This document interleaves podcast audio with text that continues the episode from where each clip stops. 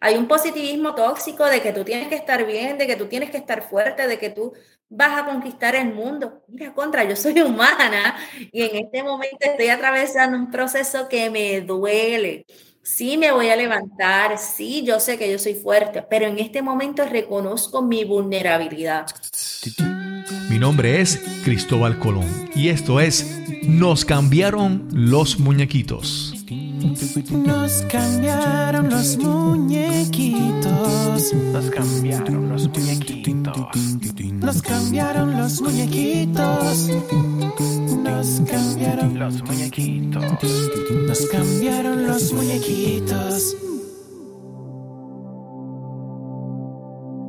Esta temporada que nos ha tocado vivir nos ha trastocado en muchos aspectos.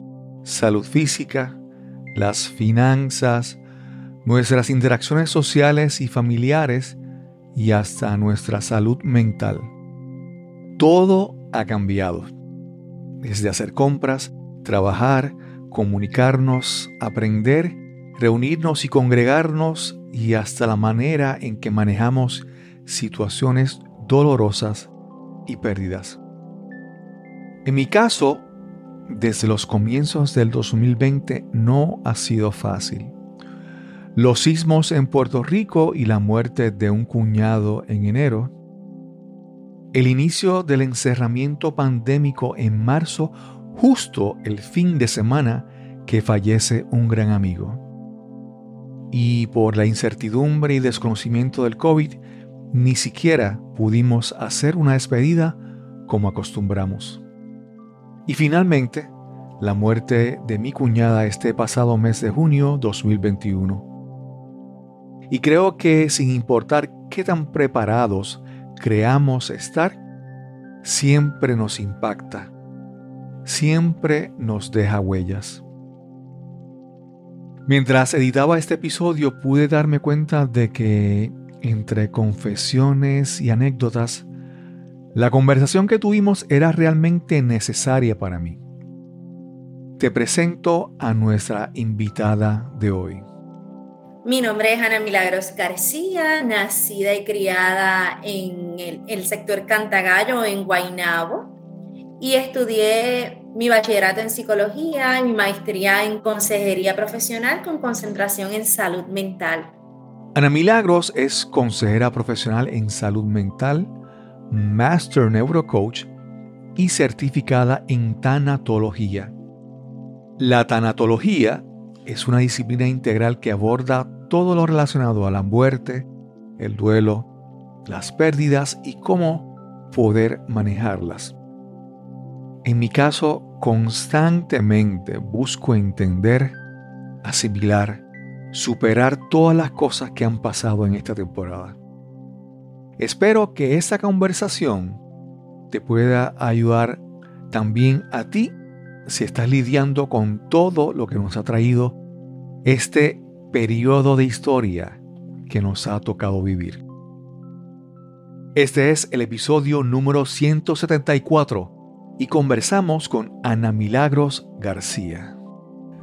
Ana Milagros, yo cuando veo el, cuando veo tu, resumen, vamos a decir así, o tu expediente, tu experiencia, veo como que estudiaste psicología y creo que escogiste muy bien, porque veo que has seguido buscando especialidades relacionadas a la psicología, ¿verdad? Eh, ¿cuándo, ¿Cuándo en tu vida decidiste y cómo decidiste estudiar psicología? Mira, excelente pregunta. Fue un reto. durante mi high school, mi orientadora me decía que en ese momento era orientadora, hoy día son consejeros profesionales. Me decía, tú eres muy buena en el campo del trabajo social. Yo, no, no, no, no, no, no, yo no sirvo para el trabajo social, yo me voy por el área de la psicología. Y siempre me llamaba la atención el por qué el ser humano se comporta como se comporta. Y ese fue el, deseo por estudiar la psicología. Sin embargo, mi meta no era ser psicóloga, mi meta era ser abogada. ok, ok. ¿Esa era una meta que se abandonó o todavía está por ahí en tu mente? No, eso se abandonó. Yo me fui a hacer un internado en un lugar exclusivo de Puerto Rico. Okay. y yo dije, wow, si este es aquí así como es, yo no quiero saber de las leyes. En ese entonces yo no conocía de las ramas, de las distintas fases que tiene la, la, la abogacía. Okay. Por eso llego a la consejería en salud mental. ¿Y por qué no escogiste, qué no te atrajo del trabajo social? Mira, no sé por qué, siempre lo veía menos. Okay. Y hoy día yo digo, ¿por qué yo no estudié trabajo social? Porque yo no le hice caso a mi consejera. Y me arrepiento mil veces de no haberle hecho caso porque yo hubiera sido una excelente trabajadora social. Okay. Sin embargo, las diversas creencias me llevaron a desprestigiar la profesión. Yo digo, hoy día digo, contra, lo hubiera estudiado. No, yo te pregunto porque mi hija, eh, bueno, primero yo, yo siempre, yo estudié ingeniería y yo siempre tenía en mi mente en una esquina que yo quería estudiar psicología. Y siempre estaba en mis planes, pero después eventu- eventualmente lo, como que lo descarté.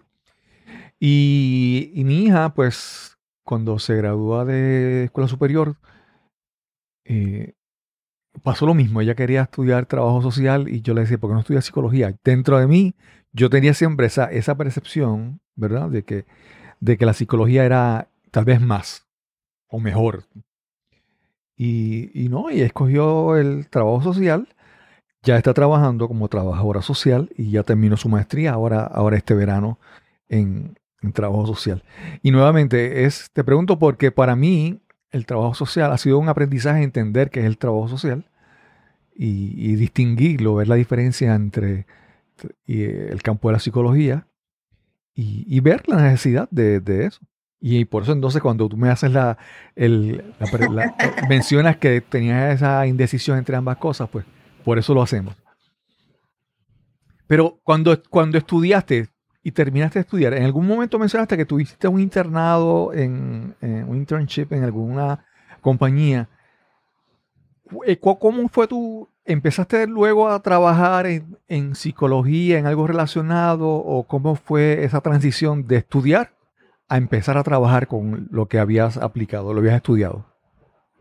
Mira, luego de yo haber terminado mi bachillerato, yo arranco para otro internado en Arizona State University para trabajar en un laboratorio de, de la conducta. Regreso a Puerto Rico.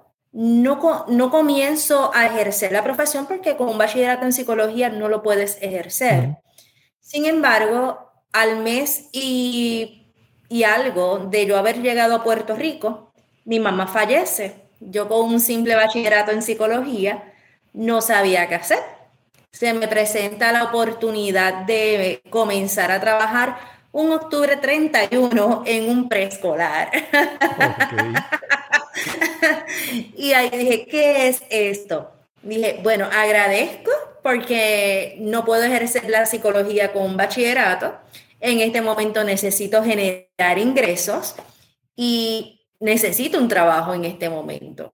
Estuve ahí hasta mayo y mayo del siguiente año y ahí entonces comienzo como asesora académica en una universidad. No me dirigí directamente por la psicología, sin embargo, iba bien dirigida hacia el comportamiento y el desarrollo de los estudiantes universitarios. Y ahí estuve por 12, a- 12 años. Wow. Sí, y en el transcurso fue donde yo decidí comenzar, me fui por la consejería psicológica en un momento, pero estaba en mi proceso de duelo, yo no veía esa empatía, no veía ese ese proceso de adaptación algo cómodo. Así que al año decido irme a University of Phoenix, donde me voy por el campo de la consejería en salud mental, lo culminé, seguí trabajando donde estaba y luego de mis 12 años tomo la decisión de ejercer mi profesión como consejera. El, el campo de la consejería profesional es un campo sumamente amplio y ahí es donde yo comienzo, aunque tengo mi concentración en salud mental, decido dejar donde, donde, el lugar donde estaba trabajando y comenzar en, como consejera profesional en un escenario escolar. Y ahí es donde me encuentro ahora. Así que poquito a poquito he ido como que escalando y buscando de alguna forma trabajar con ese campo del comportamiento y la salud mental. Ana Milagros, mencionaste en un momento que el duelo, ¿verdad? Lo mencionaste, pero no sé exactamente, eh, te referías al duelo con relación a la muerte de tu mamá y cuánto tiempo tú entiendes, que no sé, no, no pude entender exactamente cuánto tiempo había transcurrido entre, entre la muerte de tu mamá y lo que estabas, lo que estabas contando, pero el, duelo de tu mamá, ¿cuánto fue? ¿Fue un proceso largo? ¿Fue un proceso corto? Háblanos un poco más sobre eso, por favor. Cristóbal, te voy a ser bien honesta. Hablar de la muerte de mi mamá me tomó 12 años. Wow. 12 años. Yo me enfoqué en, yo tengo que empezar a trabajar, yo tengo que seguir hacia adelante, yo no me puedo estancar en el dolor. Y seguí como que en lugar de estancarme en el dolor, no te quiero decir que no lloraba, que no gritaba, que no pataleaba en medio de mis diversos procesos. Sin embargo, no me estanqué en el dolor. Yo me aferré tanto a esa parte profesional que seguí creciendo, seguí buscando todo mi dolor cómo manejarlo a través de lo profesional. Ahí realicé mi certificación en programación neurolingüística, empecé en la búsqueda de mi propósito. Ahí nace también mi, mi programa Transformando tu pérdida en oportunidad, mi lema Eleva tu ancla. Y así sucesivamente, te puedo decir que fueron 12 años donde lloraba, donde gritaba, donde pataleaba, pero nunca me estanqué en el dolor. Seguí siempre hacia adelante. También hiciste una, una especialidad o una certificación en tanatología. Háblanos un poco exactamente sobre qué, eh, qué implica este término que posiblemente no es conocido para tanta gente. Mira, en ese interín surge la oportunidad de hacer una certificación con ISTEPA en tanatología, que es el tanatólogo es quien acompaña a esta persona que está pasando por un proceso de duelo. Y el proceso de duelo se da cuando hay un rompimiento, hay una hay un desprendimiento, hay un vínculo de con eso que he perdido, ya sea trabajo, sea economía, sea estabilidad emocional, la pérdida de un ser querido. Obviamente la parte más fuerte es esa pérdida de un ser querido. Y yo digo, eso me gusta, eso como que resuena conmigo. Ahí yo puedo ayudar. Lo hice en Puerto Rico, luego surge otra oportunidad de integrarme como miembro de Tanatólogos de Puerto Rico. Me integro con ellos surge otra certificación con el Instituto Latinoamericano de Tanatología para hacer una certificación en tanatología y psiconcología. Y el tanatólogo se, se especializa en ese acompañamiento, acompañar a las personas en su proceso de dolor ante la pérdida de algo significativo. Y ahora comencé ayer las 15 tareas del duelo con otra compañía en Colombia. Ok. Cuando hablas de tanatología, ¿verdad? Y de psicooncología, ¿cómo te hago esta pregunta? Bueno. En arroz y Sí, sí, sí. Eh, eh, lo que pasa es, lo que pasa es que vamos a entrar ya más, vamos adelante, vamos a entrar en el tema y, y las diferentes vertientes que tiene, ¿verdad? El, la historia detrás de esta conversación. Eh, pero cuando trabajas en tanatología, ¿en qué sujeto o en qué sujetos te enfocas? ¿En qué individuos? ¿En qué roles? Por ejemplo, en tanatología te, te especializas o trabajas más con las personas que están acercándose al proceso de morir. Lo mismo con psico-oncología. O trabajas con familiares. ¿Con, ¿Con quién trabajas más? O, si trabajas con más de uno, ¿cómo, ¿qué diferencia hay entre el manejo? No quiero decir esa palabra tan, tan ruda, ¿verdad? En la forma en que ayudas a, cada persona, a cada rol, a cada persona en este, en este proceso. Mira, la experiencia que más he tenido, en este momento yo estoy más en lo que es psicoeducación, educando sobre el tema de, del proceso del duelo. Sí, en mi caminar he trabajado con personas que han perdido hijos, eh, personas que han perdido madres, he, he tenido estudiantes que han perdido abuelitas, adolescentes, o sea, que ellos son adolescentes. Y el manejo es bien distinto entre la madre que ha perdido un hijo versus quien ha perdido una madre versus una niña que ha perdido a su abuelita. ¿Cómo se maneja? Escuchando. Escuchando el dolor detrás de esa conversación. Acompañando.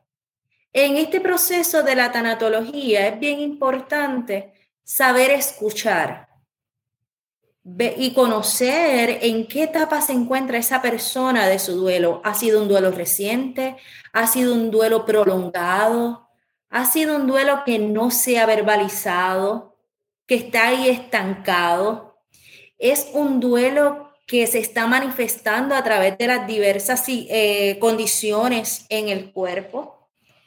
Aquí lo más importante es poder escuchar el dolor detrás de lo que se está hablando. Y el acompañamiento es eso, acompañar ya sea con un abrazo, ya sea con la escucha activa, ya sea con palabras de aliento. Todo va a ir de acuerdo a la necesidad que tenga la persona en ese momento. Claro, claro. El, hay algo que también te quería decir con relación a eso y es que, por ejemplo, nuevamente continuando con la historia del duelo, para e, este, esta temporada, ¿verdad? Este, este año, más de año y medio que, hemos vivido, este periodo, periodo, de pandemia, ha sido difícil para todo, para todo el mundo. Pero te, iba a decir, por ejemplo, con relación a de cómo el duelo es diferente para varias personas y cómo eh, los, el, el, proceso de duelo afecta de una manera diferente también. Por ejemplo, te voy a dar el ejemplo de que a mí en enero del año pasado, 2020, fallece el, el, hermano de mi esposa.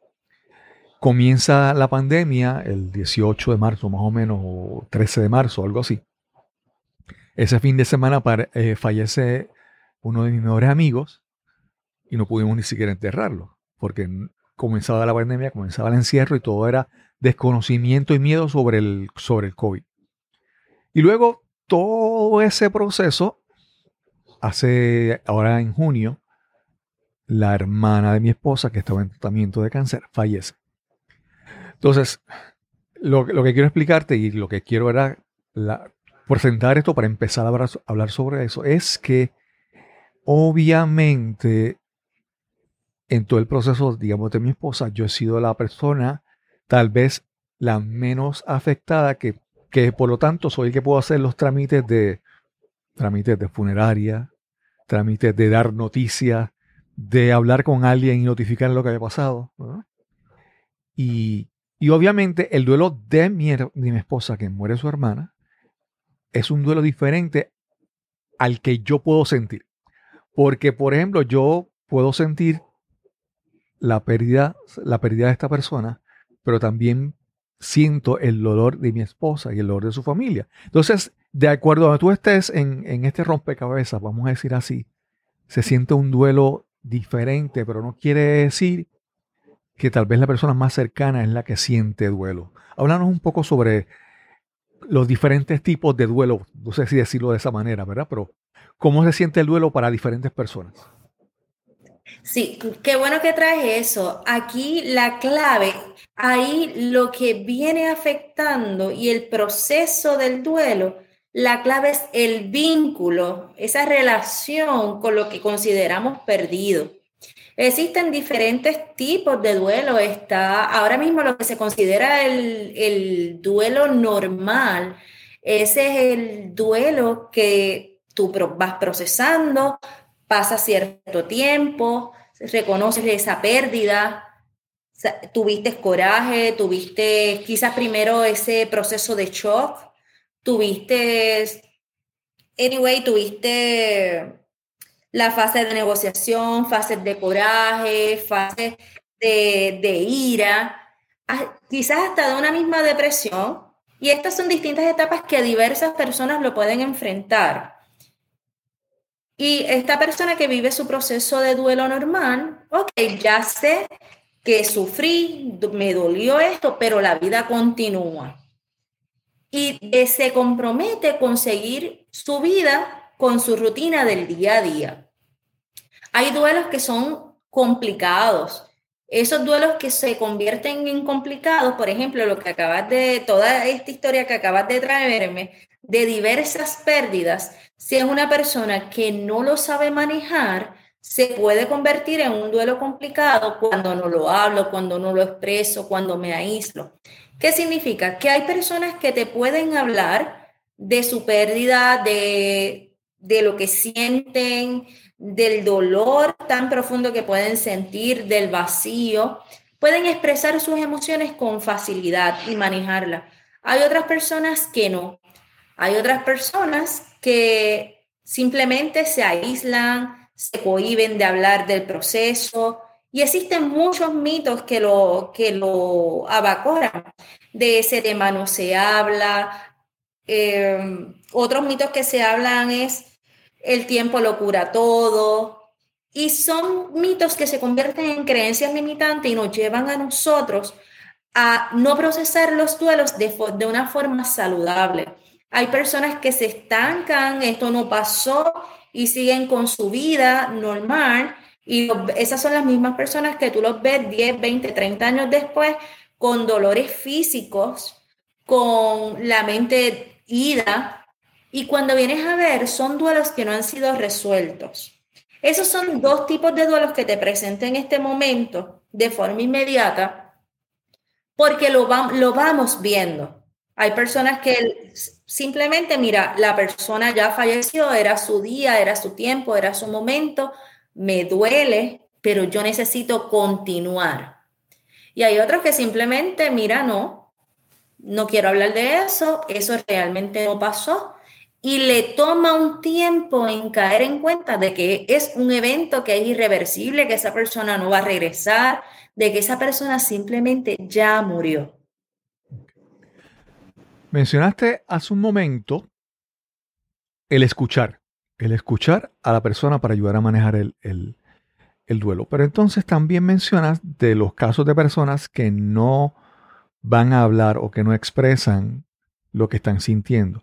Entonces, en ¿cómo cambia tu rol, verdad? De entonces de que tú preferirías, sería más fácil para ti si tú ayudaras, si, si tú escucharas a esta persona para poder entonces saber cómo le puedes ayudar. Pero de repente, si esa persona no está, no habla, que tú asumo que tú lo que debes entonces es observar utilizando otra, otras, digamos, señales. ¿Cómo, ¿Cómo, verdad? ¿Cómo tú ayudas a alguien que y que observas en esa persona que no habla mucho sobre un posible proceso de duelo, de una pérdida que tiene? Buena pregunta. En, caso, en los casos que de las personas que recurren a un tanatólogo es porque necesitan o realmente quieren una ayuda. La persona que busca la ayuda está en la mejor disposición de poner de su parte, de hablar y en ese juego de palabras de cómo, cómo fue que ocurrió, cómo tú te sientes, qué viene a tu mente, son preguntas que vamos indagando. En la persona que se tranca, que no quiere hablar, hay que auscultar si realmente está buscando la ayuda o está siendo obligada a buscar la ayuda. Si ya es una persona que ha elegido buscar ayuda para manejar su proceso de duelo, pero no encuentra cómo dialogar, ¿qué fue lo más, qué es lo más importante que esa persona dejó en tu vida? ¿Qué, ¿Cuál ha sido esa experiencia más bonita que puedes recordar? Y esa es una forma en preguntas abiertas que puedes hacer para abrir esa conversación. Eso es en caso de que una persona realmente quiere la ayuda, pero no sabe cómo empezar a hablar. Y dos cosas bien importantes en este proceso de duelo es darse tiempo y darse permiso, que son cosas que no se hablan, hay personas que creen, mira, fulanito se murió, lo enterramos y ya mañana no, no ha pasado aquí nada. No, date tiempo, realmente date tiempo de procesar lo que estás viviendo. Date ese espacio y ese permiso para reconocer tus emociones en este momento, en tiempo presente, aquí y ahora. Cristóbal, y sabes que también tenemos casos como los que me presentaste. Una misma persona enfrentando múltiples procesos de pérdidas. Y ahí a veces realmente es bien difícil. Simplemente el decirle estoy aquí para ti a esa persona va a ser mucho, va a ser de mucho bien. A veces esa persona está tan sobrecargada que lo que necesita es ventilar, pero no, en este momento no lo puede procesar. Simplemente déjale saber que estás ahí para esa persona. Claro, claro. algo que para mí ha sido como te digo, parte del proceso. Vamos a, ver, vamos a ver cómo te lo explico. Es, por ejemplo, de que, vamos, estamos, eh, es, es, normal, es común que mucha gente te diga, ¿sabes qué? No des excusas. Eso que tú estás haciendo es una excusa. Y el concepto de excusa se vuelve, ¿verdad? Como que algo que entonces yo he querido evitar usar excusas, vamos a decir de esa manera. Pero en algún momento de mi vida yo digo, eh, yo no quiero que lo, que lo que me ha pasado se vuelva una excusa, ¿verdad? Vamos a decir así, de las cosas que están pasando.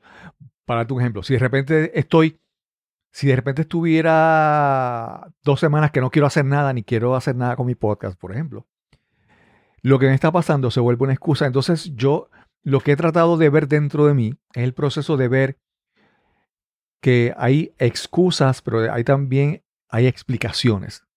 Entonces, hay veces que, que una, misma experiencia tú lo puedes utilizar como excusa, o no sé si me estás entendiendo, pero, pero yo quiero muchas veces tratar de verlo como explicación. Y a la vez que me doy una explicación, a la vez que lo tomo como una explicación de lo que está pasando en mí, me estoy dando la libertad de reconocer de que las cosas que le pasan a uno tienen, tienen efectos, vamos a decir así. No sé si me entendiste bien o, quiero que tenga que explicarte un poco vamos, más. vamos por ahí, vamos a ver si te entendí. Mira, lo que pasa es que hoy día se, se, utiliza eso de excusa, vamos a ponerlo entre comillas, de excusa. Ay, no, no, no pongas esa excusa, eso a mí no me satisface. Y también, mira, hay que reconocer el, evento real de lo que está pasando. Me gusta ese concepto que utilizas de explicación. Mira, yo me siento, mira, no quiero hacer un podcast y ¿por qué no quiero hacer un podcast? Contra, llevo tiempo viviendo tal situación y eso ahora mismo me tiene compungida, no quiere decir que tu meta se va a estancar, que también tú te das permiso para darte ese tiempo que tú necesitas.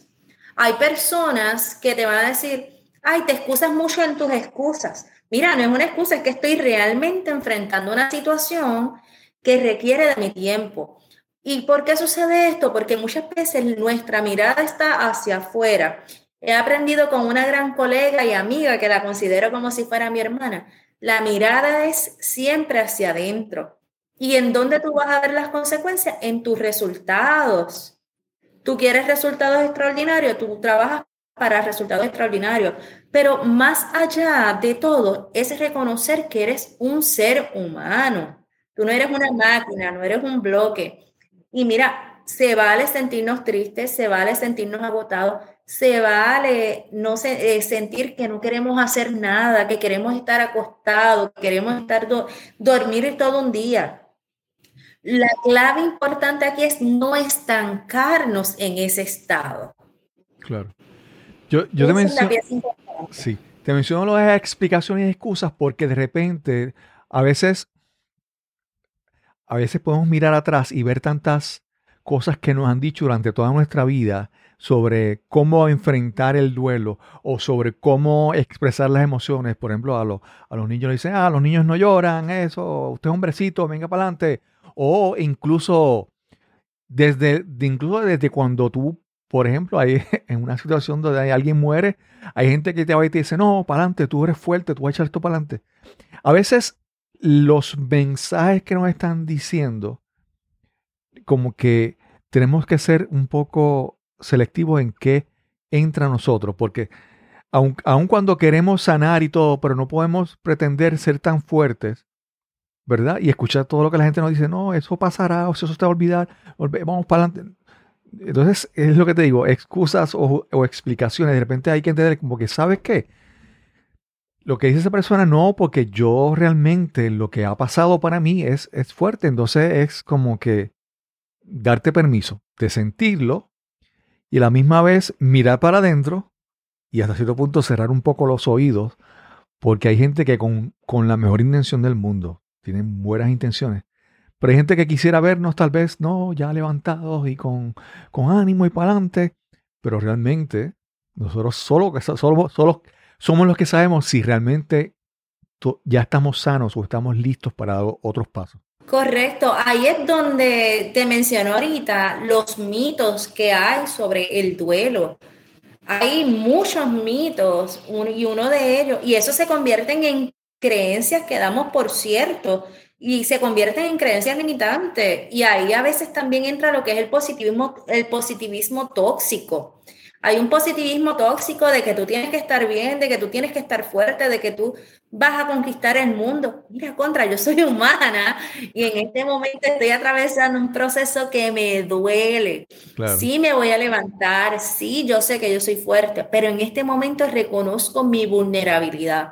Y es importante, como tú bien dices, eh, cerrar a veces esos, yo digo, mosquitos emocionales que nos llevan como que a sacar lo peor de nosotros, porque es- a mí una de, lo- de las cosas que me decían cuando la muerte de mi mamá, ay, no, no, no te preocupes, ahora tú tienes un angelito en el cielo. Y eso a mí era como que un fuego que me subía de, Sí, sí. de la planta de los pies hasta la cabeza. Es- y una vez yo le dije a la persona, es que yo no quiero a mi mamá en el cielo, yo quiero a mi mamá conmigo. Claro. Pero obviamente ahí hablo a quién, el dolor, porque estoy en pleno do- dolor. O sea, murió alguien significativo para mí. Igual en este tiempo de pandemia, tantas muertes que han habido, muertes inesperadas. Ahí que venga alguien, ah, no, es que era su tiempo. Eh, espérate, ah, no, es que no se cuidó. Ah, no, es que no te preocupes, que el tiempo lo, lo cura todo. Ah, no te preocupes, se te murió tu pareja. Tranquila, eh, no es la única persona. En el camino vas a encontrar otras personas. Claro. Y son mitos que se han prolongado de generación en generación y es tiempo de romper con esos mitos. Sí. Es hora de. Algo, Ana Milagro, algo que a mí me pasa, y esto es, es como una confesión, vamos a decirlo así. Gracias por la confianza.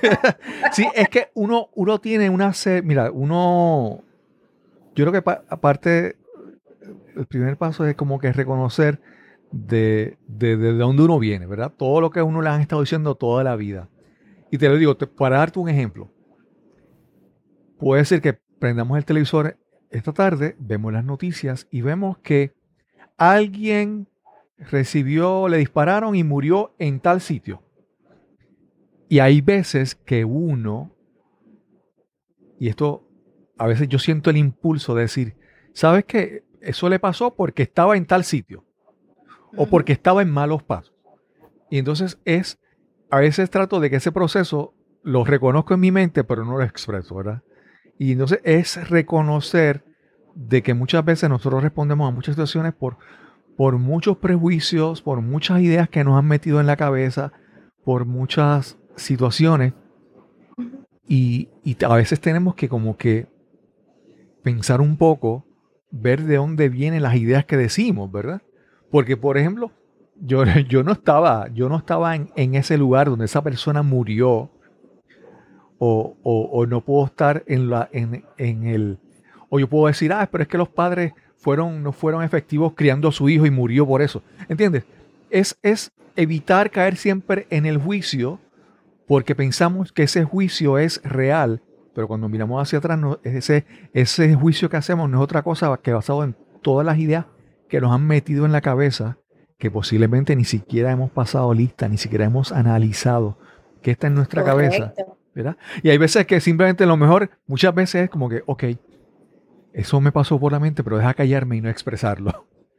Por lo menos es el primer paso de muchas veces empezar a manejar todas esas ideas que tenemos en nuestra cabeza. No sé cómo, cómo lo ves. Sí, definitivo. En, en estos días precisamente estaba hablando con, con una persona y encontré con- un, una- un post que dice que es de Sócrates. Te voy a buscar el, lo que dice porque habla de tres filtros que debemos de tener a la hora de comunicarnos. Y dice que el primer filtro es la verdad. ¿Estás absolutamente seguro de lo que vas a decir es cierto? Y ahí caemos en lo que tú estás diciendo. Conocer nuestra historia. Hay barbaridades que vamos repitiendo generaciones tra- tras Ujú. generaciones y realmente no tiene una base. Es porque fula- mi, mi tatarabuelo lo hizo, mi bisabuelo lo hizo, mi abuela lo dijo, también lo hizo, mi mamá. Y viene algo como de generación en generación. Es hora de romper con patrones generacionales que no construyen nada positivo a la humanidad. Claro. El segundo filtro dice la bondad. ¿Es algo bueno lo que se va a decir? Y el tercer filtro es la utilidad. ¿Será útil lo que va a decir, lo que se va a decir? Si lo que, di- lo que deseas decir no es cierto ni bueno e incluso no es útil, ¿para qué decirlo? Claro. Y eso me encantó y muy propio para esto mismo que estamos hablando, a la hora de tratar de dar consuelo, a la hora de tratar de acompañar a alguien en su proceso de dolor. Claro, claro. Yo, yo, por ejemplo, para mí, en, en- en mi caso, yo, yo, mi niñez, yo me crié frente a un cementerio. Y las, la- escenas de personas que llegaban y lloraban y gritaban ante, la, ante el ataúd de un muerto antes de enterrarlo, eso era muy frecuente. Y entonces, la forma en que yo he vivido, vamos a decir, el concepto, lo que yo he formado del, del concepto de lo que es duelo, para mí yo, ¿verdad? Es, es diferente a otras personas. Y entonces yo, con el paso del tiempo, he, por ejemplo, alguien muere en mi familia o alguien, un familiar, un amigo, yo simplemente con, yo sé, o para mí pienso que con el estar presente en ese lugar y llegar y dar un abrazo, para mí es suficiente. Para estar, estar Para presente. mí también. Exacto, estar presente, eh, escuchar, no, no hacer preguntas, ¿verdad? No preguntar cosas indebidas, pero simplemente Ajá. El, el hecho de estar presente para una persona, las personas lo sienten, lo ven, lo saben.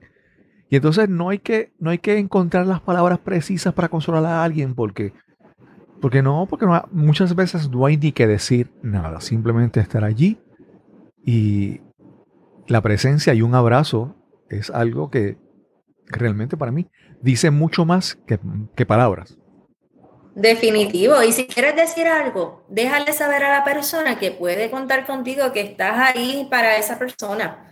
Eso, nada más. Ok.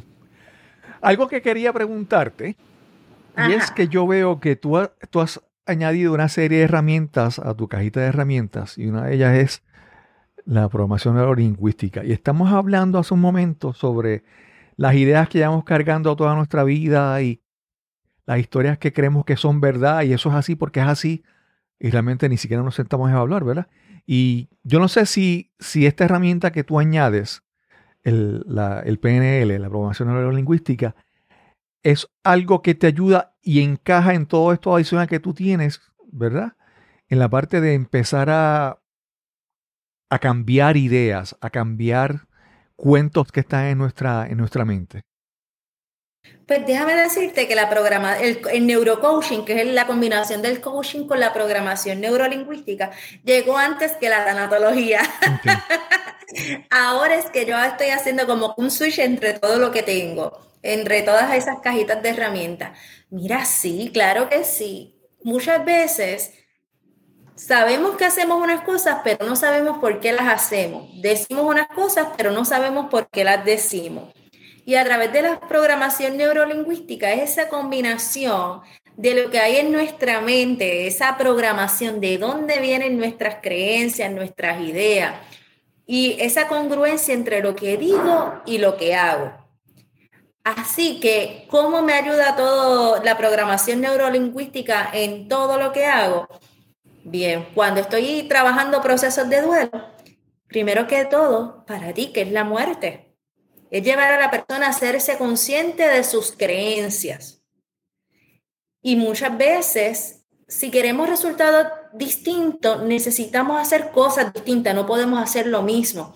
Así que si estamos trabajando con nuestro interior, con ese navegar hacia adentro, hacia mar profundo, yo le llamo a eso, entonces hacernos conscientes de cuáles son nuestras creencias, si son creencias limitantes o son creencias que nos potencian. Y como yo eso veo, como yo hago eso, Mira tus resultados. ¿Dónde tú estás en este momento? ¿Por qué tú estás, o más bien, puedes decir un por qué o un para qué? ¿Tú entiendes que estás ahí? ¿Qué tú puedes hacer diferente? Y eso es un confrontamiento de esas creencias. Y obviamente la programación neurolingüística se encaja en, en todo, en procesos para lograr éxito a nivel profesional, éxito en el cambio de creencias, para trabajar cualquier cambio que deseas en tu vida. En la programación neurolingüística se aplica a todo, a todo. Y en los casos de pérdida es reconocer qué yo conozco y qué significado yo tengo en relación a la pérdida. Eso fue aprendido, eso es una creencia que yo aprendí, cómo la aprendí, cómo la hice mía, y qué puedo hacer diferente. Te quiero presentar esta idea para que tú me corrijas y me expliques un poco más qué exactamente es la programación neurolingüística.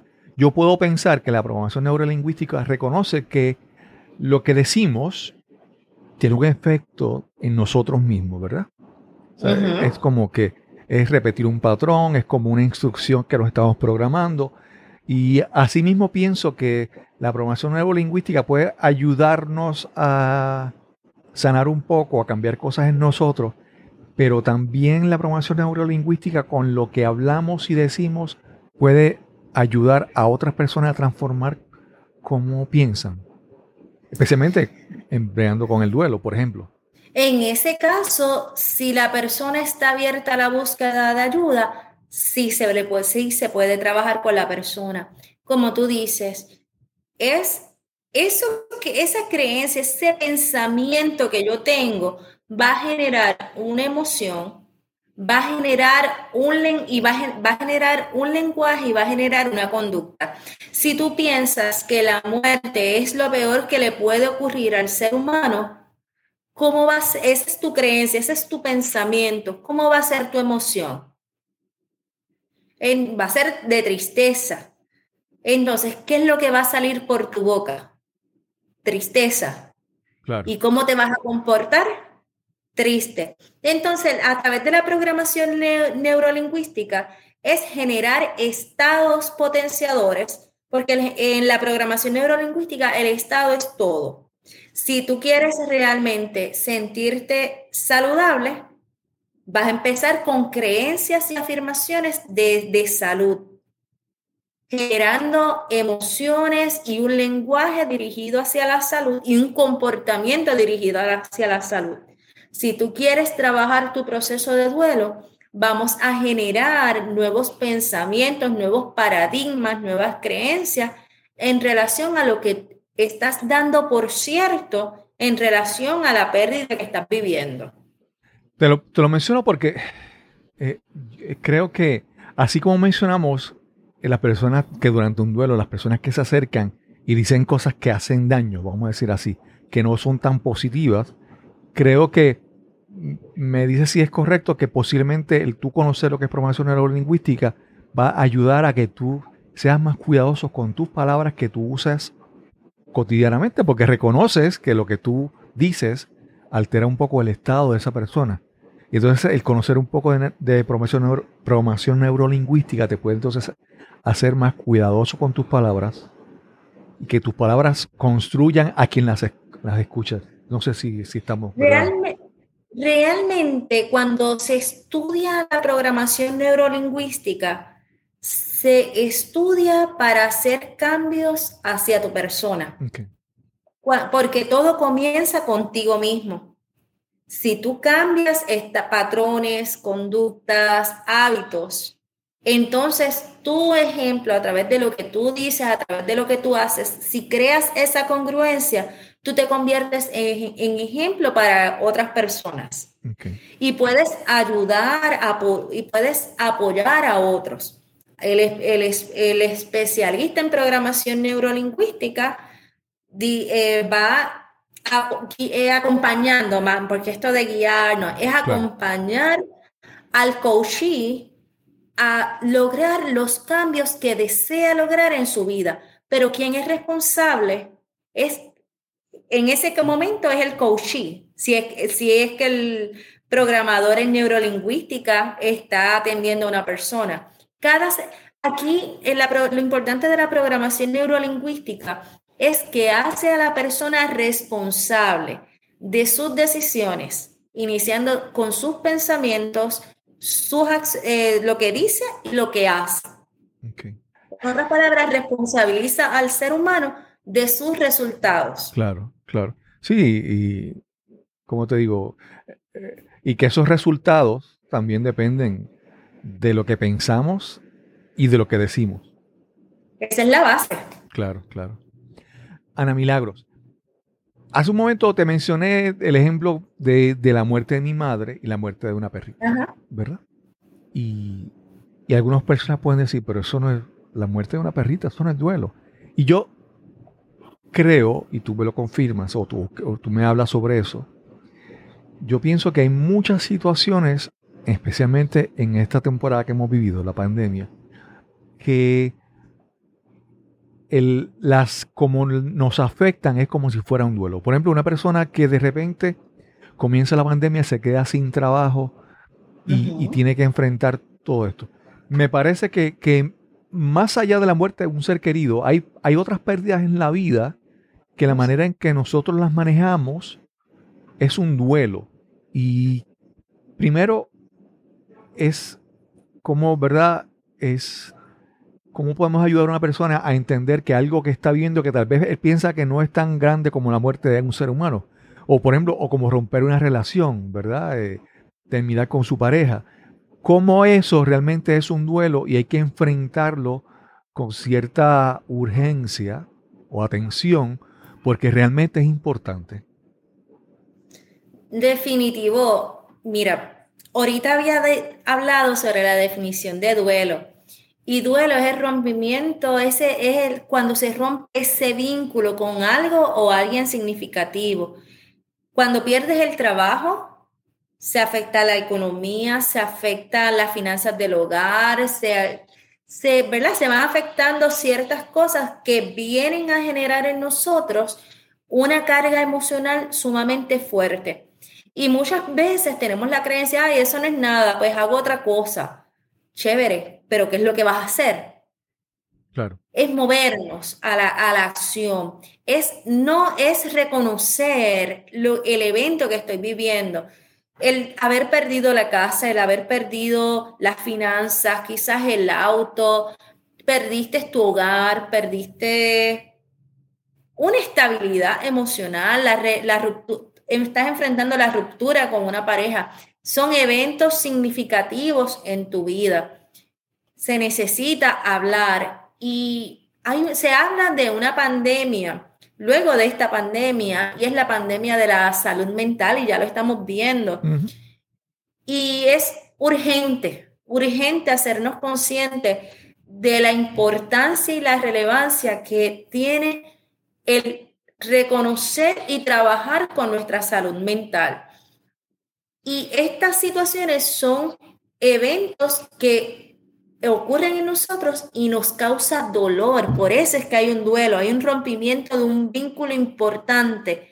En el trabajo se afectó el trabajo, se afectaron ciertas cosas quizás te- tuviste que dejar de pagar el agua, no pudiste hacer compra, no pudiste pagar el carro, y eso alteró la dinámica familiar, o si eres una persona sola, se rompe ese vínculo, ¿verdad? Esa estabilidad emocional. Y se ve como un duelo porque se enfrenta lo mismo. Cuando ocurre, estás en un estado de shock. No lo puedes creer, realmente me quedé sin trabajo, realmente yo estoy viviendo esto. Esto, esto realmente, no, no, esto es, esto es una pesadilla. Y estamos en ese proceso de si es real o no es real. Llega un proceso donde tenemos coraje, donde enfrentamos coraje con la vida, con el patrono, con los compañeros, con la situación que estamos viviendo, con el gobierno, en fin. Luego empezamos como un proceso de, ne de negociación con nosotros mismos, que esto también se ve en todo proceso de, de pérdida. Y se ve, espérate, pero si yo hablo con mi jefe, a lo mejor me pueden considerar. Ah, pero si yo voy a donde el vecino, quizás me puede dar la mano. Y empezamos como un proceso de negociación. Es posible que en ese transcurso, si no lo trabajas, ocurre una fase de depresión. Y en esa fase de depresión, eh, si ocurre la depresión química, obviamente, pues hay un desnivel a nivel de los neurotransmisores. Uh -huh. Y ahí es donde se compromete más nuestra salud mental, nuestra salud emocional y necesitamos, si nuestra autoestima se está viendo afectada, donde ya no podemos ver las cosas claras, estamos quizás con ideas suicidas, intentos quizás homicidas, estamos negociando con eso, es hora entonces de recurrir a un experto.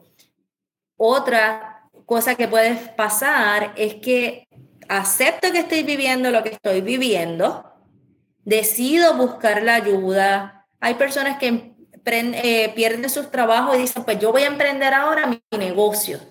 Y comienzan esa, ese nuevo proceso, ese nuevo caminar. Y en ese nuevo caminar de la aceptación de este proceso que estás viviendo, comienzas también a conectar, resignificas tu dolor y comienzas, está bien, yo sé que estoy viviendo esto, sin embargo, yo necesito continuar. ¿Y qué yo voy a hacer para ese continuar?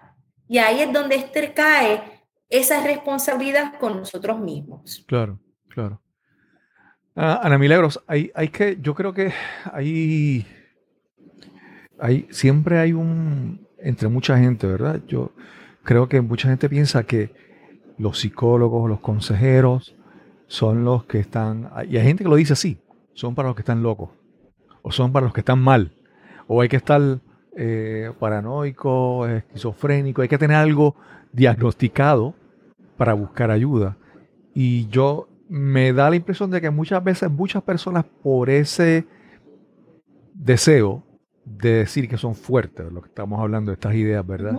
Los de mitos. Que, sí, de que a mí no me hace falta, de que yo a veces creo que esos, esos mitos que nos decimos, pues pueden hacer que no busquemos ayuda a tiempo para resolver algo que puede ser más sencillo, más simple, y lo dejamos que se complique hasta el punto que tal vez sí ya sea, como mencionaste, tal vez una depresión ya eh, eh, química, diagnosticada y hay que medicar a esa persona. Muchas veces el tal vez buscar ayuda a tiempo, reconocer que, que necesitamos ayuda, ¿verdad?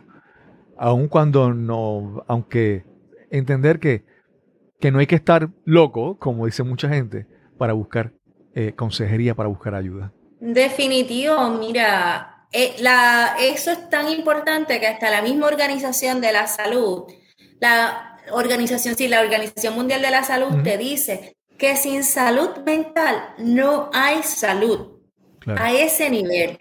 Y es importante romper ese estereotipo de hay quienes van a ayuda psicológica o quien busca de un consejero profesional eh, o de un tanatólogo eh, es porque está loco, pero yo no estoy en la disposición. No, quien busca la ayuda es porque realmente está reconociendo que necesita un apoyo en este momento de su vida y eso es ser responsable con tu autocuidado, para poder ver las cosas con mayor claridad, conectar con herramientas, conectar con estrategia, buscar alternativas.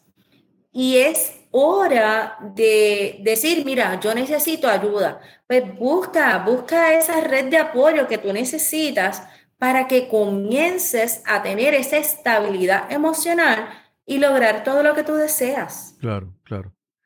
Ana Milagros, hay un proyecto que tú tienes que se llama, a ver si lo escribí bien, Transformando tu pérdida en tranquilidad. en oportunidad. En oportunidad. Háblanos un poco más sobre ese, sobre ese proyecto, por favor. Mira, ese proyecto nace, ay, ¿cómo te digo? ese proyecto nace yo habiendo perdido mi propósito de vida a este nivel. Tuve lo de la muerte de mi mamá, yo comienzo hablar de todo esto luego de 12 años y llegó un, primero te voy a decir cómo es que nace, porque yo decía, hay tanta gente sin ningún cosas Ana Milagro, ¿dónde tú estás parada? Ahí es donde primero nace eleva tu ancla detrás de los miedos. Luego voy a una reunión con una amiga, eh, coach, y me hace la pregunta, ¿cuál es tu nicho? Esa pregunta yo siempre le, le había oído. Y a ella en ese momento digo, Ana Milagro, ¿qué tú le vas a decir a esta persona? ¿Cuál es tu nicho? Y yo por salir del paso le digo, pues yo quiero trabajar la soledad en los jóvenes. Mira, para mí no pagaba, mira, ni, ni una mosca por el frente mío que conectara con ese tema. Y después otra amiga me dice, ¿qué te pasa? Te veo medio frustrada. Yo es que me hicieron esta pregunta y esta pregunta yo la he oído por mucho tiempo. Me dice, vamos a conectar con tu propósito. Y empezamos a hacer un ejercicio y me dice, pero es que tú no ves que todo, te, todo lo que te rodea son pérdidas. Digo, ay, ahora yo a trabajar pérdidas. Yo eso es de lo menos que yo quiero trabajar. Y en ese caminar, yo dije, bueno, en esa negociación con Dios, dijo, si tú quieres que yo trabaje el tema de pérdidas, no puede ser para que la gente siga llorando o para que la gente llore más. Y ahí es donde nace transformando tu pérdida en oportunidad. Y lo que busca es que llevar esperanza y consuelo a cada persona que enfrenta un proceso de pérdida, cualquier tipo de pérdida, ponle el nombre que tú quieras. Y es que las personas puedan ver más allá de su proceso de pérdida, que esa pérdida puede, detrás de todo ese dolor, tú lo puedes transformar en oportunidad. Lo hago todos los viernes, muchas veces traigo recursos que han enfrentado un proceso de pérdida o expertos en el tema. Cuando son personas que han vivido su pérdida, es el evento que es dialogar sobre el evento o que vivió y cómo transformaron esa pérdida en una oportunidad. Muchos han creado libros, otros dan talleres, otros están creando sus grupos de apoyo. Y ahí ves, caramba, si esta persona pudo, ¿por qué yo no voy a poder? Claro que también yo puedo. Claro. Y, y por otra parte, cuando traigo expertos, los traigo ya sean psicólogos, consejeros o especialistas en el tema de la tanatología, donde entonces buscamos esa parte de educar sobre los procesos de duelo, sobre las etapas, cómo se manifiestan, cómo trabajarlas, en fin. Y ese es mi propósito, crear conciencia y llevar esperanza, que con la muerte y con los diversos tipos de pérdidas no se acaba la vida. Puedes transformar ese proceso en una oportunidad. Ana Milagro, si alguien quiere saber un poco más sobre ti o sobre, sobre tu proyecto, transformando tu pérdida en oportunidad, ¿dónde te pueden conseguir? Eh, ¿Dónde se dan estos encuentros que mencionaste todos los viernes? Bueno, si las personas que estoy entrevistando están físicamente, busco algún lugar abierto. Si están en México o en Chile, como me ha pasado últimamente, lo hacemos a través de Zoom y pueden conseguir mi página a través de Facebook. Lo voy a decir suave. Ana Milagros, Mental Health and Neurocoaching. O también pueden en la barrita de search eh, hacer el signo de arroba eleva tu ancla todo juntito y ahí la primera que le sale, esa soy yo. Ana Milagros Mental Health and Neurocoaching. Y le puede aparecer como ese arroba eleva tu ancla y rapidito, aparece rapidito. También estoy en Instagram a través de Ana Milagros underscore neurocoach. Ana Milagros, gracias por esta, por esta conversación. Antes de, antes de que se diera la, la oportunidad de conversar, teníamos, tenías, me parece que tenías algunas como que inquietudes sobre qué específicamente íbamos a tocar en esta, en esta conversación.